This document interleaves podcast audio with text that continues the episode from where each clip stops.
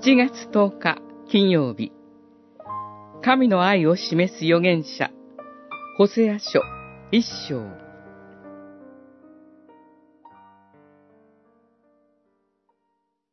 主はホセアに言われた。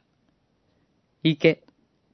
陰行の女をめとり、陰行による子らを受け入れよ。この国は主から離れ、陰行にふけっているからだ。一章二節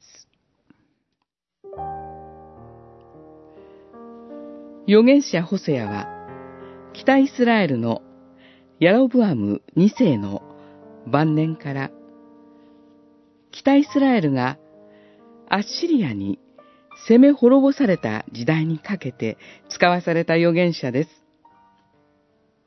神はイスラエルの人々をエジプトから助け出し、土地を与えて繁栄へと導かれました。その彼らが生ける神を捨てて、偶像と貪欲に心を奪われる姿に神は悲しまれます。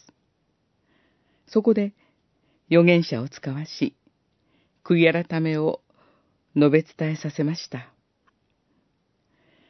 しかし、ホセアの場合、言葉だけでなく、彼自身の結婚生活を通しても、深い神の愛を示すことが求められました。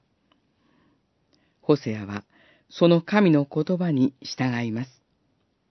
それは、私たちの理解を超えていることかもしれません。行け、陰行の女をめとり、陰行による子らを受け入れよ、という命令だったからです。その理由は、この国は主から離れ、陰行にふけっているからと語られています。ホセアは、神の言葉に従いました。ホセアと陰行の妻、ゴメルの夫婦関係は、神とイスラエルの民との関係を示しています。神は偶像と貪欲に心を向けて神から離れた民を愛されます。